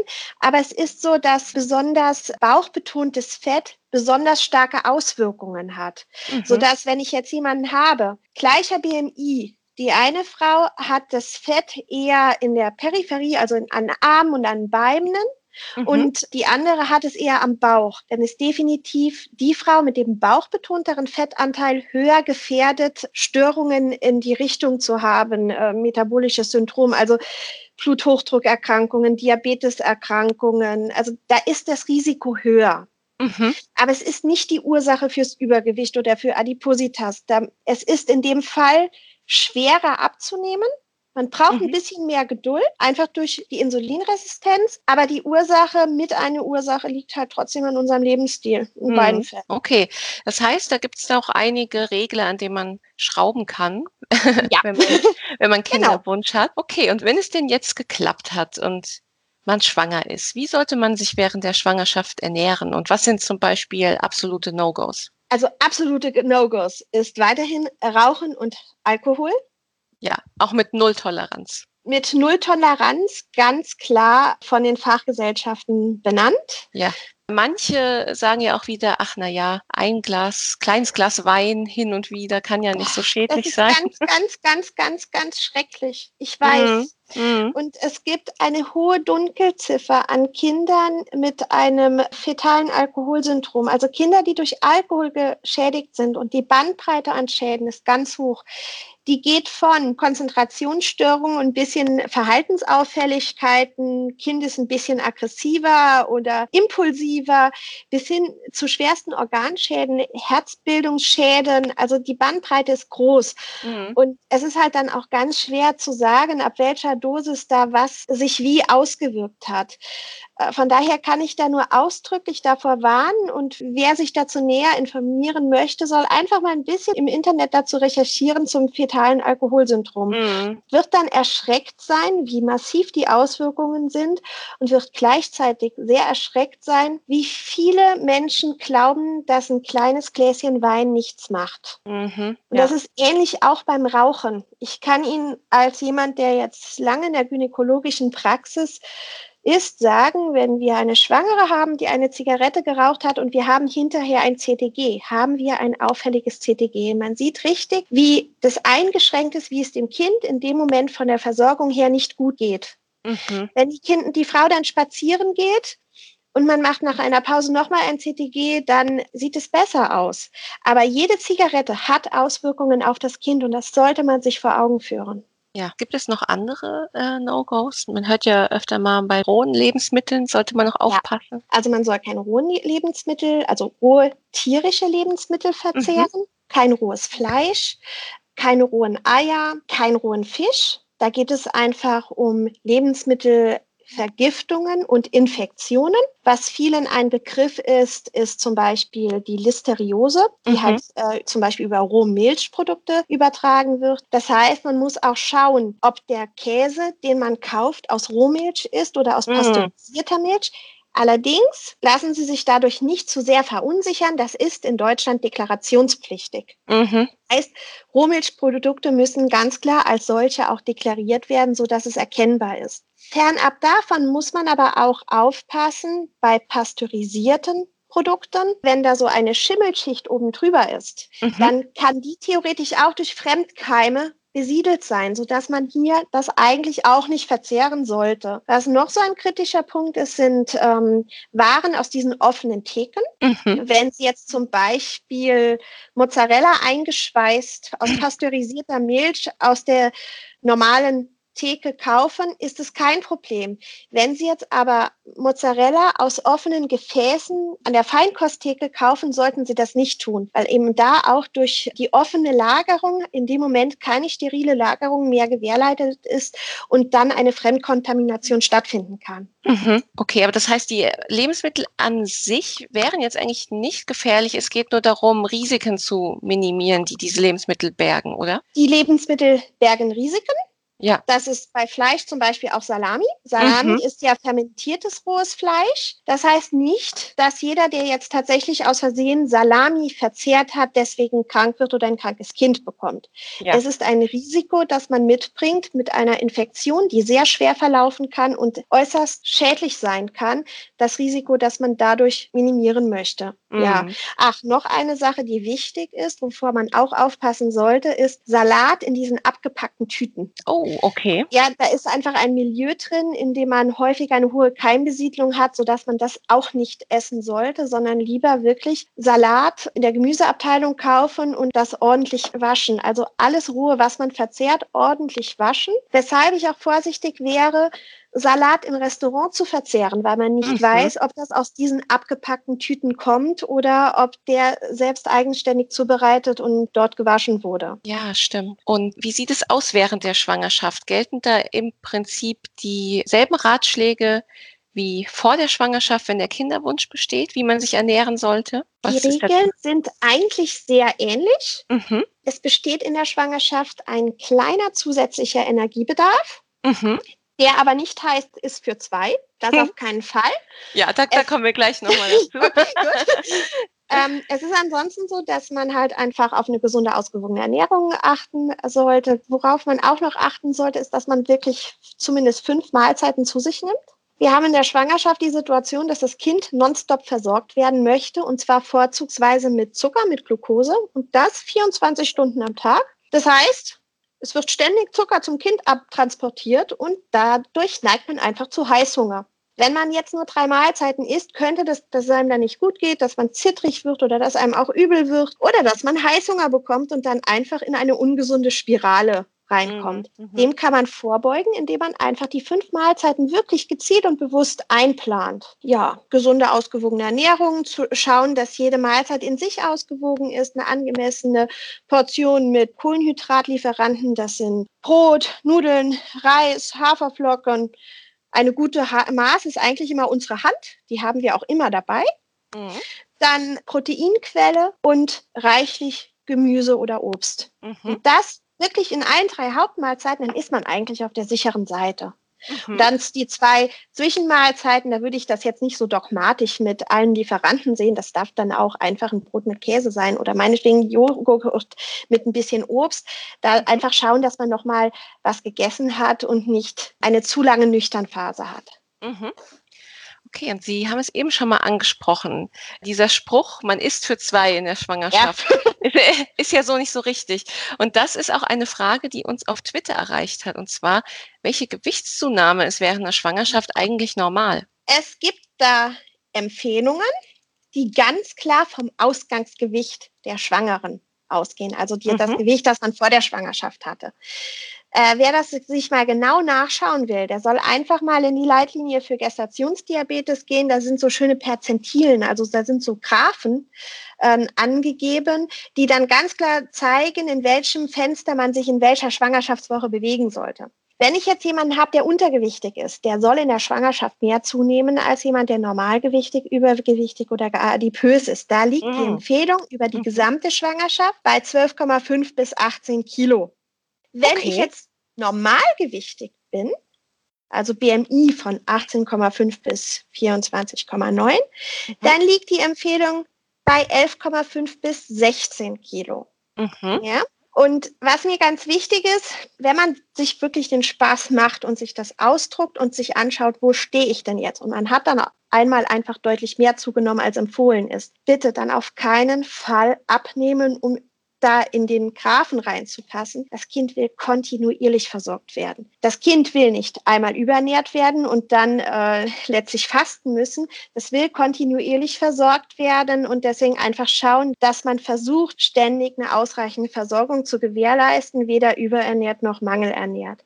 Mhm. Bei Übergewicht, 25 BMI bis 29,9, ist die Empfehlung 7 bis 11,5 Kilo. Mhm.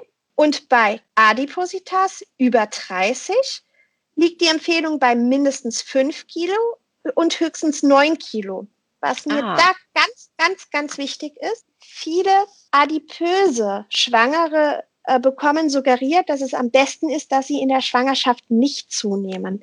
Das entspricht aber nicht den Empfehlungen. Mhm. Man muss sich immer vor Augen führen, wenn eine Schwangere nicht zunimmt, dann nimmt sie faktisch in der Schwangerschaft ab und dementsprechend muss das Kind zwangsläufig in dem Zeitfenster auch mangelernährt sein. Ja. Es ist absolut richtig, dass die empfohlene Gewichtszunahme nicht hoch ist. Fünf Kilo mindestens ist nicht viel, aber es ist nicht so, dass sie das Gewicht halten oder gar abnehmen sollte. Ah, okay, das ist spannend. Also Schwangerschaft generell keine Zeit, wo man jetzt ein Kaloriendefizit einplanen sollte. Nein, das ist, das ist mit Risiken fürs Kind verbunden. Ja. Das kann sein, dass das Kind sich nicht richtig entwickelt, dass es zu klein ist, dass man ein erhöhtes Frühgeburtsrisiko äh, hat. Also von daher, nein, das ist überhaupt nicht der, äh, der Zeitpunkt dafür. Außerdem muss man ganz klar sagen, wir sehen bei Frauen, die zu wenig essen, auch ein erhöhtes Heißhungerrisiko. Und mhm. wenn man dann wirklich Heißhunger hat, dann ist es relativ schwer zu steuern. Also es kann letztlich passieren, dass dadurch, dass man zu wenig isst, im Endeffekt dann eine Heißhungerattacke bekommt und dann letztlich mit ungesunden Sachen dann doch mehr Kalorien zuführt, als wie man sie ja. zugeführt hätte, wenn man einfach fünf vernünftige Mahlzeiten am Tag gegessen hätte. Ja, das ist, glaube ich, eine ganz spannende Einschätzung für viele. dass man da selber auch mal nachgucken kann, wo liegt der eigene BMI und was ist normal. Ja, super. Und da kann man auch ganz klar sagen, ich erlebe gerade bei Schwangeren, wer da Fragen hat, der kann sich professionelle Begleitung holen.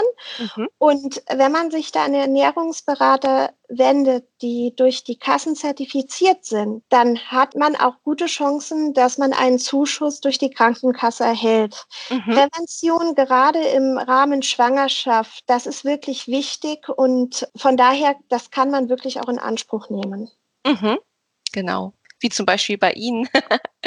Das ja, generell, das, das ja. ja nicht für mich, das will ich jetzt so ja. gar nicht sagen, aber generell, das ist genau. ein ganz wichtiges Thema, weil das eine Phase ist, in der man hohe Motivation hat, auch etwas mitzubringen und weil es ja letztlich um das eigene Kind geht und das ist eine große Chance. Mhm. Ja, super. Ja, Frau Faude, dann vielen Dank, dass Sie uns Rede und Antwort gestanden haben zu diesem Thema und ich denke, ja, da waren einige neue Infos dabei, sowohl für mich als auch für unsere Hörer. Vielen Dank, dass Sie Teil der Sprechstunde waren. Ich danke ganz herzlich für Ihre Einladung. Sehr gerne. Tschüss. Tschüss. Ja, jetzt kommen wir zum Thema Siegel und Bio. Ja, alles, was man so auf einer Lebensmittelverpackung finden kann. Und dazu habe ich heute die Denise im Interview. Hallo Denise, schön, dass du da bist. Hallo Lara, vielen Dank für die Einladung. Ja, die Denise ist studierte Ökotrophologin und arbeitet im Qualitätsmanagement im Lebensmittelhandel. Das heißt, sie hat beruflich mit genau eben diesen Siegeln zu tun. Was steckt dahinter? Welche Auflagen müssen dafür erfüllt werden? Und da kamen von euch auch einige Fragen zu dem Thema rein. Da würde ich mal sagen, Denise, fangen wir mal an mit der generellen Frage, welche Siegel gibt es denn überhaupt? Wie kann man das als als Endverbraucher interpretieren, was hinter diesem mhm. Siegeldschungel überhaupt steckt und was die einzelnen bedeuten. Ja, genau, da sagst du schon was ganz Richtiges. Es ist eigentlich fast schon ein Dschungel, weil es natürlich sehr viele Siegel gibt und für den Verbraucher nicht immer auf den ersten Blick ersichtlich ist, was überhaupt dahinter steckt. Deswegen ganz allgemein kann man sagen, es gibt staatliche Siegel, wo also wirklich staatliche Regulierungen dahinter stecken. Dazu gehört zum Beispiel das Biosiegel, ähm, mhm. was ja den meisten auch bekannt ist. Dieses grüne Rechteck mit den weißen Sternen drauf in Form von einem Blatt. Dann gibt es zum Beispiel auch noch die Siegel zum Thema geschützte Ursprungsbezeichnung oder geschützte geografische Angabe. Das, ist auch, das sind auch staatliche Siegel. Aber dann gibt es natürlich noch eine Vielzahl weiterer Siegel von privaten Organisationen oder von Verbänden, die für eine Vielzahl an Themen stehen. Mhm. Zum Beispiel für Nachhaltigkeit, für Tierwohl. Es gibt auch Siegel zu bestimmten Ernährungsweisen, wie zum Beispiel glutenfrei, laktosefrei, vegetarisch oder vegan. Es gibt auch Siegel, die anzeigen wollen, dass die Produkte in einer bestimmten Region erzeugt wurden oder dass sie ohne Gentechnik erzeugt wurden. Fairtrade, also auch Standards zu fairen Bedingungen für die Arbeiter, mhm. gehören auch dazu. Also es ist wirklich ein Riesenfeld, was damit abgedeckt wird. Eins der bekannteren Symbole ist vielleicht auch das sogenannte V-Logo. Dieses gelbe, mhm. der gelbe Kreis mit dem grünen V, was wie eine Pflanze aussieht. Und das zeigt nämlich entweder vegetarische oder vegane Produkte an. Mhm. Und ja, man könnte meinen, okay, man muss doch einfach nur auf die Zutatenliste schauen, dann sieht man doch, ob es vegetarisch oder vegan ist. Aber ja. so einfach ist das auch nicht, weil dieses Logo bezieht nämlich den kompletten Herstellungsprozess mit ein. Also es gibt zum Beispiel auch ganz interessant Wein. Wein würde man ja sagen, okay, das ist ein vegetarisches oder veganes Produkt, mhm. weil es ist ja kein tierisches Erzeugnis, es wird ja aus Trauben hergestellt. Aber es ist zum Beispiel im Weinherstellungsprozess auch möglich, dass Gelatine, also ein tierisches Produkt, zur Klärung eingesetzt wird. Ja. Und selbst das ist dann sozusagen untersagt. Und Personen, die eben Wert darauf legen, dass ihre Ernährung vegetarisch oder vegan stattfindet, die wollen dann eben nicht nur, dass das Endprodukt an sich frei von tierischen Produkten ist, sondern mhm. die wollen, dass der ganze Prozess, der Herstellungsprozess auch frei davon ist. Und dieses Siegel unterstützt sozusagen dabei, diese Produkte auszumachen und damit nämlich die, die Verbraucher nicht mehr bei den einzelnen Anbietern nachfragen müssen, ob der Prozess denn auch wirklich vegetarisch oder veganen Vorgaben entspricht. Okay, das heißt, es gibt also wirklich eine Vielzahl von, ja, von Siegeln und Symbolen, ja, die, die für die verschiedensten Ernährungsweisen stehen. Was sind denn neben dem vegan und vegetarisch Symbol, was sind denn so die häufigsten Siegel, die man auf Lebensmittel findet und wie kann man diese interpretieren? Also sehr geläufig ist wahrscheinlich das Bio-Siegel. Genau, da gehen wir ja gleich nochmal näher genau, drauf ein. Genau, da gibt es auch sehr viel Interessantes drüber zu erfahren, was dahinter steckt. Ja, welches Siegel sich auch gerade in Deutschland in den letzten Jahren etabliert hat bei Fisch und Meeresfrüchten ist das MSC-Logo mhm. und das ASC-Logo. Das sind diese, entweder MSC das dunkelblaue Logo und ASC dieses türkisfarbene Logo, wo man auch ähm, einen Fisch drauf erkennen kann. Ja. Da stecken nämlich gemeinnützige Organisationen dahinter. Einmal der Marine Stewardship Council für MSC und der Aquaculture Stewardship Council für ASC. Und diese Organisationen setzen sich eben für eine nachhaltige Fischerei oder auch ein, für eine nachhaltige Aquakultur ein. Genau. Ja, was bedeutet aber überhaupt Nachhaltigkeit bei, bei Fisch und bei Meeresfrüchten? Mhm, genau. Also da geht es vorrangig darum, dass erstmal die, die Fangmethoden auch definiert sind, dass so wenig wie möglich schädliche Auswirkungen auf die Umwelt dann eben die Konsequenz sind. Es geht auch darum, bestimmte, ja, den natürlichen Rhythmus von, einer, von einem Fischbestand zu, be zu, berücksichtigen, dass also nicht in der Reproduktionszeit gefangen wird oder dass die, mhm. die Maschengrößen von den Netzen groß genug sind, dass noch die Jungfische entkommen können, dass oh, die wow. sozusagen äh, dann wieder für Nachwuchs sorgen können. Ah, okay. Wie ist das denn überhaupt für uns als Endverbraucher? Wie können wir überhaupt herausfinden, was hinter einem Siegel steckt und welche Auflagen mhm. eben erfüllt werden müssen? Ja, das ist natürlich nicht bei allen Siegeln auf den ersten Blick zu erkennen. Es gibt natürlich manchmal auf der Verpackung schon eine kleine Zusatzinformation zu dem Siegel, was da ja, damit zu verbinden ist oder was dahinter steckt. Aber natürlich, was man heutzutage macht, man sucht sich die, die Suchmaschine seines Vertrauens und guckt dann erstmal, okay, von wem kommt denn das Siegel? Es gibt nämlich auch Siegel, die von Handelshäusern selbst erstellt wurden und je nach mm. Produkt kann dann auch wieder eine ganz eigene Anforderung damit verknüpft sein. Deshalb ist für den Verbraucher erstmal die erste Frage sollte sein, von wem kommt das Siegel überhaupt? Mhm. Das lässt sich aber alles relativ schnell rausfinden, aber weil es natürlich aufgefallen ist, dass es eben immer mehr private Initiativen gibt für Siegel, neben den offiziellen staatlichen Siegeln, gab es auch sogar inzwischen ein Gerichtsurteil, dass eben bei diesen privaten Siegeln auch ein entsprechender Hinweis auf der Verpackung stehen sollte, einer, mit einem Link zu einer Website, wo der Verbraucher dann auch mehr ah. Informationen über die Bedeutung und die, die Ansprüche dieses Siegels dann auch erfahren kann. Mhm. Es ist zwar natürlich noch nicht auf allen Produkten und zu jedem Siegel zu finden, das wird sich ja auch erst nach und nach durchsetzen, weil auch die Behörden die Kennzeichnung von Lebensmitteln überprüfen, das auch erst nach und nach durchsetzen werden. Aber mhm. Das war halt der Versuch, eben auch für ja, mehr Transparenz bei diesem mhm. äh, Siegelwald, den es ja sozusagen inzwischen schon gibt. Aber das heißt, nach diesem gefällten Urteil wird es jetzt höchstwahrscheinlich immer mehr und mehr, genau. diese Transparenz. Genau, dass auch einfacher zu verstehen ist, ähm, ja, was mit dem Siegel verbunden ist. Und natürlich entwickelt sich auch die Technologie immer weiter, dass man in der Zukunft vielleicht auch immer häufiger einen, einen QR-Code äh, genau. auf der Verpackung findet, dass mhm. man also mit seinem Smartphone einfach scannen kann, okay, wofür steht das denn mhm. jetzt genau? Ja. Und ja, also da wird es sich noch ganz viel entwickeln in die Richtung. Und gerade mit der Nutzung von Smartphones stehen wir gerade noch in den Kinderschuhen, was die Möglichkeiten angeht. Hm. Aber das entspricht eigentlich dem aktuellen Zeitgeist, weil ja das Bewusstsein über unsere Ernährung, auch über unsere Lebensmittel und wo diese herkommen, eigentlich immer größer wird. Ja. Daher schlägt das eigentlich genau in die Kerbe. Ja, und wir haben es vorhin schon mal kurz angesprochen, das Thema Bio. Das ist ja immer viel diskutiert und zu dem Thema haben uns auch einige Fragen unserer User erreicht. Und kannst du unseren Hörern näher erklären, was steckt eigentlich genau hinter dem Bio-Siegel? Gibt es da vielleicht sogar verschiedene und welche Auflagen müssen erfüllt werden? Genau, also das hast du schon richtig gesagt. Es gibt nicht nur ein Bio-Siegel, sondern es gibt mehrere. Und zwar gibt es einerseits das staatliche oder das EU-Biosiegel. Mhm. Es gibt aber auch noch Siegel von Bioverbänden, die zusätzlich auf Produkten neben dem staatlichen, neben dem EU-Biosiegel zu finden sind, die dann eben wieder noch für weitere und höhere Ansprüche stehen. Aber erstmal zurück zu dem EU-Biosiegel, mhm. was überhaupt dahinter steckt, welches Versprechen kommt also ja. mit diesem Siegel.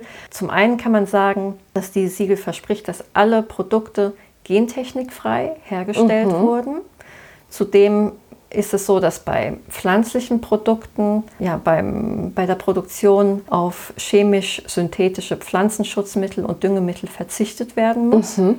Dann kommt auch noch dazu bei tierischen Produkten, dass eben auch auf die artgerechte Tierhaltung geachtet wird. Das heißt, das, was bei konventionellen Produkten viele einzelne Siegel ausdrücken, ist beim Biosiegel sozusagen verbunden, da viele ah. verschiedene Bereiche durch dieses Biosiegel abgedeckt werden. Ja, bei pflanzlichen Produkten, die eben nach den Vorgaben von dem Biosiegel produziert wurden, ist es so, dass sehr wenige und sehr spezielle Mittel zugelassen sind eben für den Pflanzenschutz und die gängigen Pflanzenschutzmittel nicht erlaubt sind. Das, was auch immer wieder in den Medien zu hören ist, das ist Glyphosat. Mhm. Das ist das Pflanzenschutzmittel, was weltweit am häufigsten eingesetzt wird und am flächendeckendsten.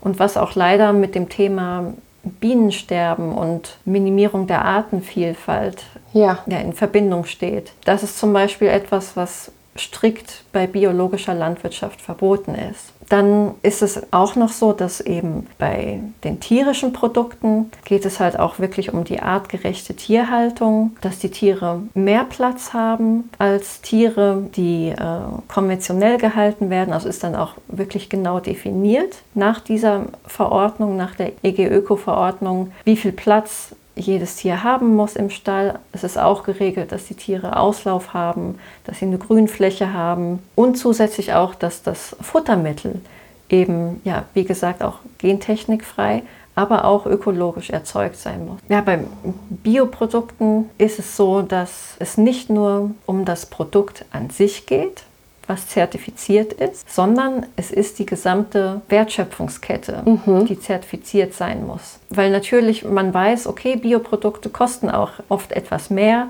als konventionelle Produkte.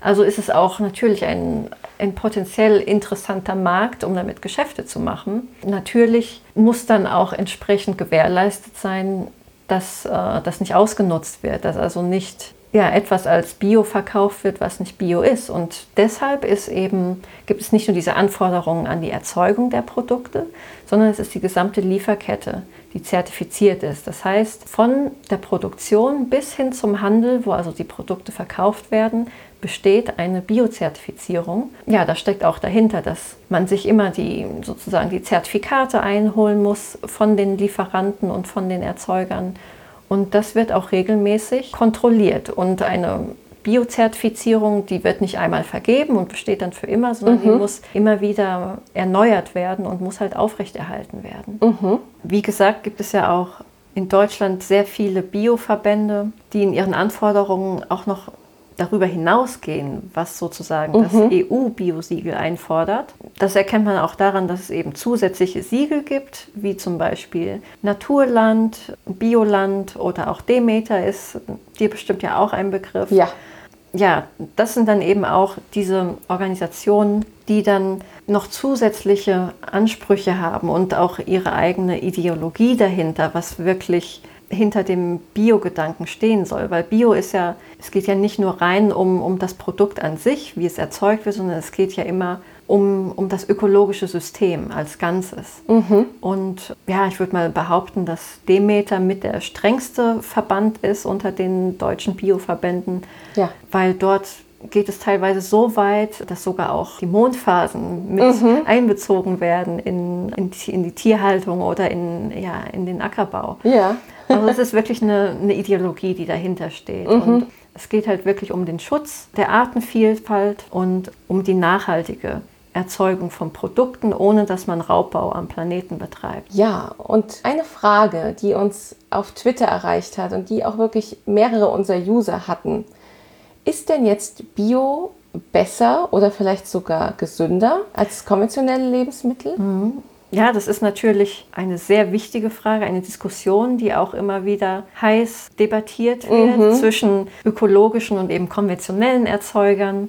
Es gibt kein Schwarz oder Weiß hier. Es ist natürlich so, dass bei ökologischer Erzeugung steht wirklich das ökologische System im Vordergrund, was geschützt wird und geschützt werden soll, dass eben keine Pflanzenschutzmittel wie Glyphosat eingesetzt werden, die im Verdacht stehen, sich negativ auf das Ökosystem auszuwirken mhm. oder auch sogar gesundheitsschädlich sein könnte für die Personen, die unmittelbar in der Nähe wohnen, wo es eingesetzt wird. Mhm. Von daher ist es auf jeden Fall so, dass auf Bioprodukten keine Rückstände von Pflanzenschutzmitteln zu finden sind. Das ist etwas, was sich auf jeden Fall auf die Gesundheit auswirken könnte. Zum Glück ist es so, dass auch bei konventionellen Produkten auf dem Großteil der Produkte keine Rückstände zu finden sind. Also sie werden im Sinne der, der Untersuchung auf Rückstände, sind sie gar nicht zu unterscheiden von, von Bioprodukten, wenn man nur rein das Ergebnis der, des Tests berücksichtigen würde. Aber es ist natürlich möglich. Das heißt, es gibt auf vielen konventionellen Produkten geringe Rückstände von diesen Pflanzenschutzmitteln. Mhm. Nicht in bedenklichen Höhen, sondern in einer Menge, die nach wie vor als gesundheitlich unbedenklich gilt, weil dafür gibt es ja auch strenge Vorgaben, ja. wie viele Rückstände überhaupt vorzufinden sein dürfen. Aber trotzdem weiß man ja immer noch nicht ganz genau, wie in Kombination, wie sich das wirklich auf den menschlichen Körper auswirkt. Und mhm. Es ist natürlich auch vorsichtiger, wenn man generell sagt, okay, man verzichtet einfach auf diese Stoffe, damit man dem Körper dem gar nicht erst aussetzt. Es bestehen auch Hinweise darauf, dass ökologisch erzeugte Produkte eine, eine höhere Nährstoffdichte haben, was eben damit zusammenhängt, zum Beispiel bei pflanzlichen Produkten, dass die Produkte mehr Zeit haben zu wachsen oder unter ihren mehr natürlichen Bedingungen auch wachsen dürfen. Oder bei tierischen Produkten ist es so, dass die Tiere aufgrund der speziellen Ernährung auch mehr, mehr Grünfutter zum Beispiel bekommen, mhm. Äh, was sich dann auch wieder auf die Produktqualität entweder von dem Fleisch oder von den Eiern oder auch von der Milch widerspiegelt. Es gibt natürlich auch Aspekte, die eben mit den entsprechenden Herausforderungen vom ökologischen Landbau auch einhergehen und die auch von den Öko-Gegnern sozusagen immer wieder aufgeführt werden. Das ist nämlich zum einen, dass man eben durch den beschränkten Einsatz von Pflanzenschutzmitteln oder auch Düngemitteln einen niedrigeren Ertrag erzielt als in konventioneller Landwirtschaft. Das heißt, dass man pro Fläche weniger an dem Lebensmittel bekommt, was man anbaut, als bei konventioneller mhm. Landwirtschaft. Das heißt, man braucht eigentlich mehr Fläche oder muss halt aus Sicht der Bauern her noch mehr wirklich Aufwand betreiben, um die Pflanzen so zu pflegen, dass sie wirklich von der Aussaat bis zur Ernte gut durch die Saison kommen und eben nicht durch Schädlinge negativ beeinträchtigt werden. Was zum Beispiel auch nur in sehr geringem Maße eingesetzt werden kann, sind eben Fungizide, also Mittel, die gegen Pilzbefall mhm. schützen sollen. Man stellt sich mal vor, okay, Pestizide, Pflanzenschutzmittel, da geht es hauptsächlich um Insekten. Mhm. Aber das ist nicht nur der Fall. Das ist zwar auch sehr wichtig, aber es geht eben auch um den um möglichen Pilzbefall, um den zu verhindern. Pilzbefall kann eben bei ökologisch erzeugten Produkten häufiger vorkommen, was dann im Endprodukt wieder zu erhöhtem Schimmelpilzbefall und Schimmelpilzgiften auch führen kann. Mhm. Das ist aber ein, ja, ein bekanntes Risiko, was sich auch relativ einfach wieder managen lässt. Also dadurch,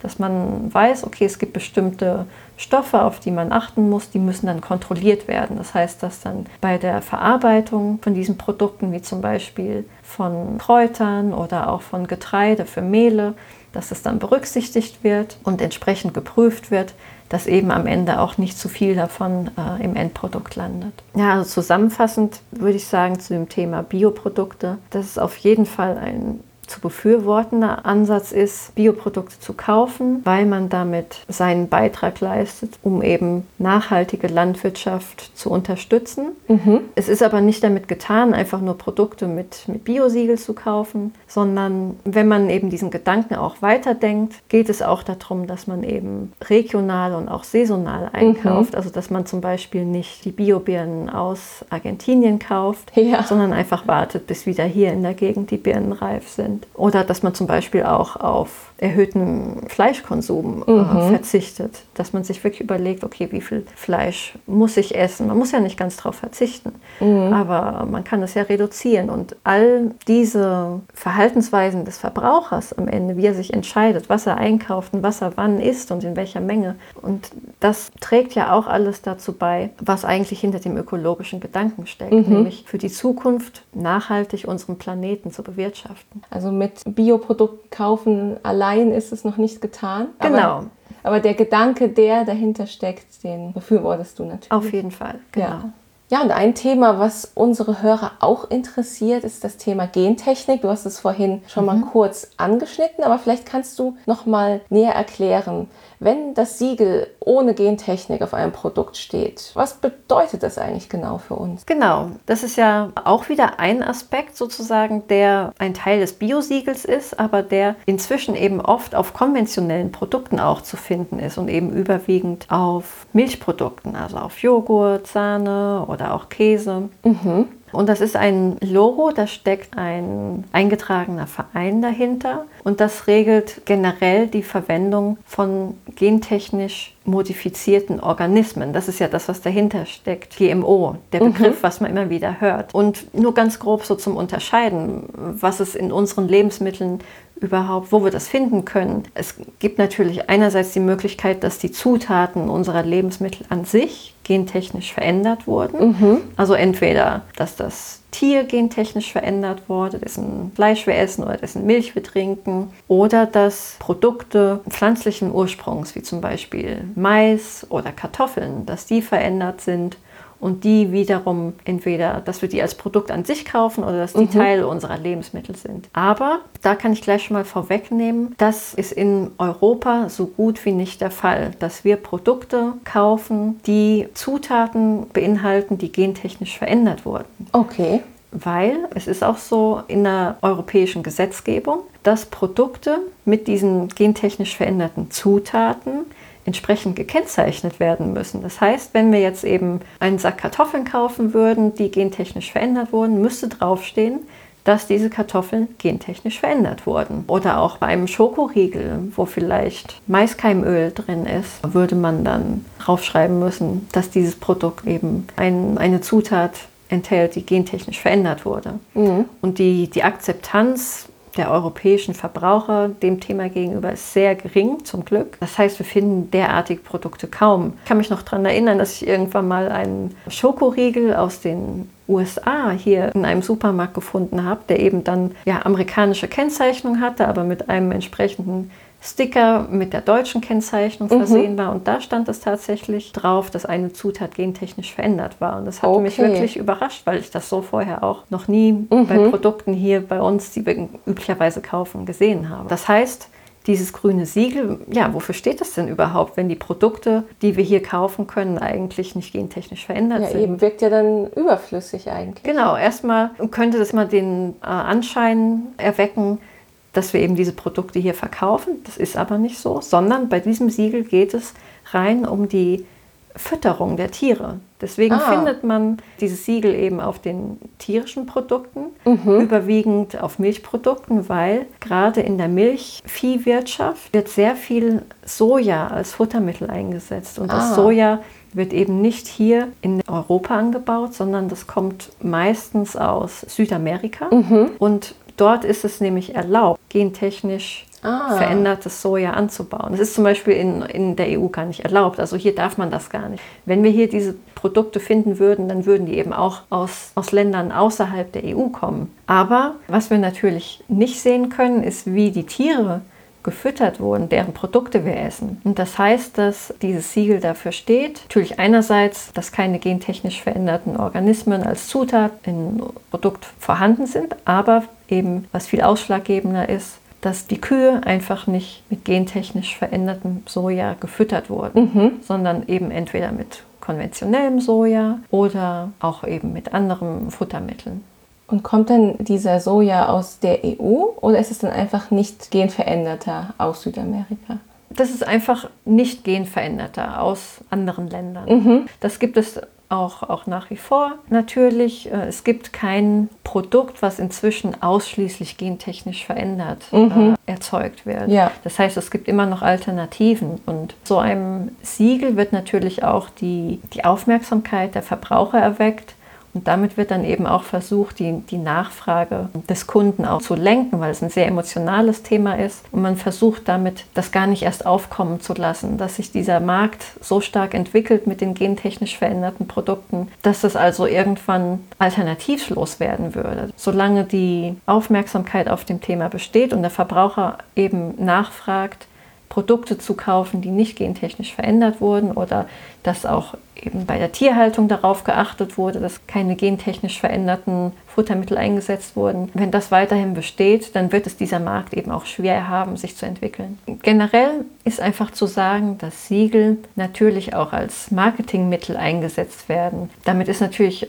ein bestimmtes Versprechen an den Verbraucher verbunden. Mhm. Und der Verbraucher soll sich aufgrund von einem Siegel für dieses Produkt entscheiden. Es ist aber natürlich auch so, dass der Verbraucher dann wissen sollte, was damit verbunden ist mit diesem Siegel und jedes Siegel natürlich auch eine entsprechende Erklärung geben muss oder die Verfügbarkeit bestehen muss, dass man sich darüber informieren kann, weil es natürlich auch keine leeren Versprechen sein soll und das ist es zum Glück auch nicht.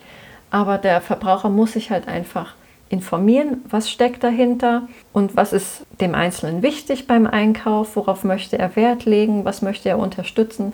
Und dann kann man eben auch viel gezielter beim Einkauf darauf achten, von welchen Siegeln man sich leiten lässt und von welchen nicht. Ja, Denise, super spannendes Thema. Vielen Dank, dass du uns da so ein bisschen Licht in das Dunkel des Siegelwaldes gebracht hast. Und ich glaube, wir, wir können festhalten, dass jeder von uns sich auch informieren sollte, weiterhin nicht blind einfach Lebensmittel zu kaufen oder denken, dass es mit dem Kauf von Lebensmitteln mit Siegeln schon getan ist. Genau. Ich glaube, ja, das ist so die Quintessenz des heutigen Themas. Ja, vielen Dank, dass du bei der HR-Sprechstunde mitgemacht hast. Ja, sehr gerne. Es hat mir Spaß gemacht. Danke. ja, mir auch. An dieser Stelle wollen wir uns nochmal ganz herzlich bei unseren Experten bedanken, die uns allen dabei helfen, ein größeres Verständnis für gesunde Ernährung zu entwickeln. Die nächste Sprechstunde erscheint am 15. Oktober. Falls ihr mit eurer Frage zum Thema gesunde Ernährung ein Teil davon werden wollt, könnt ihr das gerne auf Social Media unter dem Hashtag HR Sprechstunde oder auf unserer Homepage www.health-rice.de slash hr-sprechstunde. Gebt uns wie immer gerne euer Feedback und wir würden uns sehr darüber freuen, euch bei der nächsten Sprechstunde wieder begrüßen zu dürfen. Bis dahin und bleibt gesund. Tschüss.